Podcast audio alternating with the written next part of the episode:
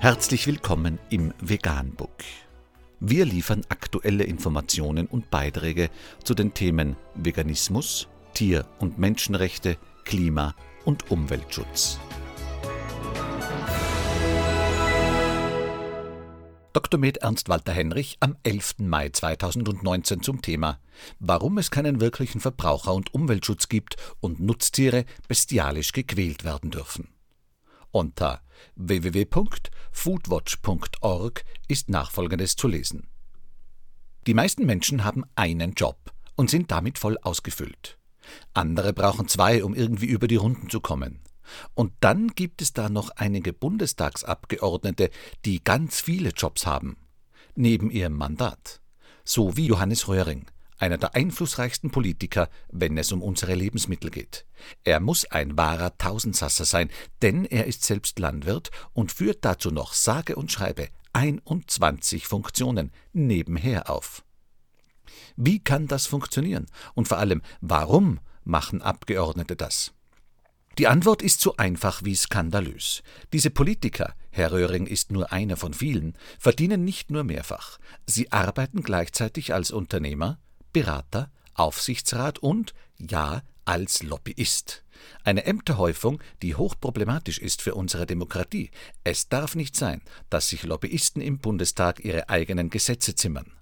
Herr Röhring sitzt im Agrarausschuss des Bundestages und ist gleichzeitig Chef eines Agrarlobbyverbandes in NRW und Präsidiumsmitglied des mächtigen Bauernverbandes.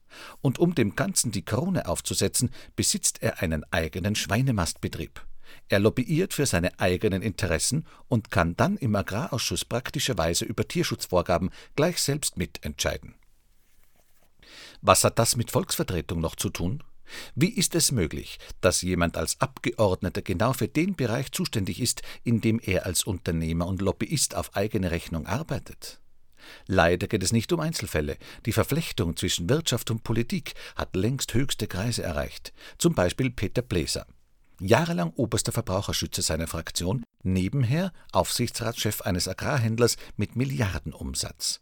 2006 Pate für Felder mit genverändertem Monsanto-Mais. Ende 2017 machte er sich als Staatssekretär im Namen der Bundesregierung für den weiteren Einsatz des Ackergifts Glyphosat stark, mit dem vor allem Monsanto Profit macht. Gibt es denn gar keine Schamgrenze? Eine solche Verquickung von Interessen darf es einfach nicht geben. Wenn Lobbyisten in Bundestag und Bundesregierung ihre eigenen Gesetze bauen und über die eigenen Subventionen entscheiden, hilft nur eins. Wir Verbraucherinnen und Verbraucher müssen dagegenhalten. Unterstützen Sie uns dabei und werden Sie jetzt Förderer von Foodwatch. Das Schlimmste ist, im Ernährungs- und Agrarbereich gibt es eine kaum enden wollende Zahl von Überschneidungen zwischen Unternehmen, Lobbyverbänden und der Politik. Es wimmelt nur so von Interessenskonflikten, munter werden die Rollen gewechselt und vermischt. Friedrich Otto Riebke, erst Staatssekretär in Niedersachsen, dann Lobbyist für die Geflügelwirtschaft. Matthias Berninger, erst Verbraucherschutzstaatssekretär, dann Konzernlobbyist für Mars und Mitverhinderer der Ampelkennzeichnung. Günter Thyssen, jahrelang Regierungsdirektor im Bundesernährungsministerium, heute Cheflobbyist der deutschen Zuckerindustrie. Karl-Heinz Funke, früher Bundeslandwirtschaftsminister, jetzt im Kuratorium der Wiesenhof Stiftung. Christian von Böttcher, erst Umwelt- und Agrarminister in Schleswig-Holstein, heute Lebensmittelproduzent und Vizechef des Lobbyverbandes der Ernährungsindustrie und noch immer Landeschef des einflussreichen CDU-Wirtschaftsrats. Franz Josef Holzenkamp, lange Zeit verbraucherpolitischer Sprecher seiner Bundestagsfraktion, jetzt und bereits neben dem Mandat Chef des mächtigen Raiffeisenverbandes. Silvia Breher, Holzenkamps Nachfolgerin im Bundestag, erst Geschäftsführerin eines Bauernlobbyverbandes, jetzt im Agrarausschuss des Bundestages. Gerd Lindemann, erst Staatssekretär im Bundeslandwirtschaftsministerium, das ist das Ministerium, das auch für den Verbraucherschutz da ist, danach Aufsichtsrat bei Nordzucker, einem Konzern, der zu den Top-Profiteuren von Agrarsubventionen gehört, und dann, als ob nichts gewesen sei, plötzlich zum Landwirtschafts- und Verbraucherminister in Niedersachsen berufen.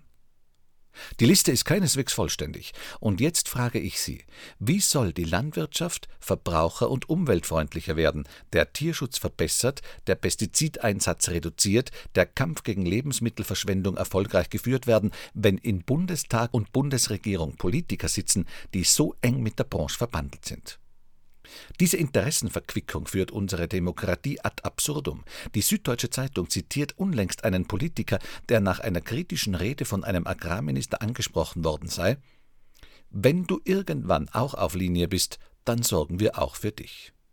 Lukrative Posten als Gegenleistung für Linientreue? Das schlägt dem fast den Boden aus. Da sitzen Abgeordnete mit Nebenjobs, die in eigener Sache lobbyieren und dann über ihre eigenen Interessen abstimmen. Verbände und Unternehmen kaufen sich Ex-Politiker ein, die ihre Drähte in die Politik nutzen, um Wirtschaftsinteressen durchzusetzen. Und wenn einer immer noch nicht auf Linie ist, zeigt man ihm schon mal dezent, wo es langgeht. Das können wir uns nicht länger gefallen lassen. Helfen Sie uns, eine starke Gegenlobby aufzubauen. Werden Sie jetzt Förderer von Foodwatch. Von Foodwatch. Von Foodwatch. Anmerkung: Kann man sich da noch wundern, warum die Politik so auffällig gegen vegane Ernährung ist? Zuerst denkt man, die Politiker sind zu dumm, die Vorteile der veganen Ernährung für Gesundheit, Umwelt, Klima und Welthunger zu verstehen. Blickt man aber tiefer in den Politikbetrieb, so wird klar, dass viele Politiker bauernschlau primär oder sogar ausschließlich ihre Profitinteressen fördern. Vegan, die gesündeste Ernährung und ihre Auswirkungen auf Klima und Umwelt – Tier- und Menschenrechte. Mehr unter www.provegan.info.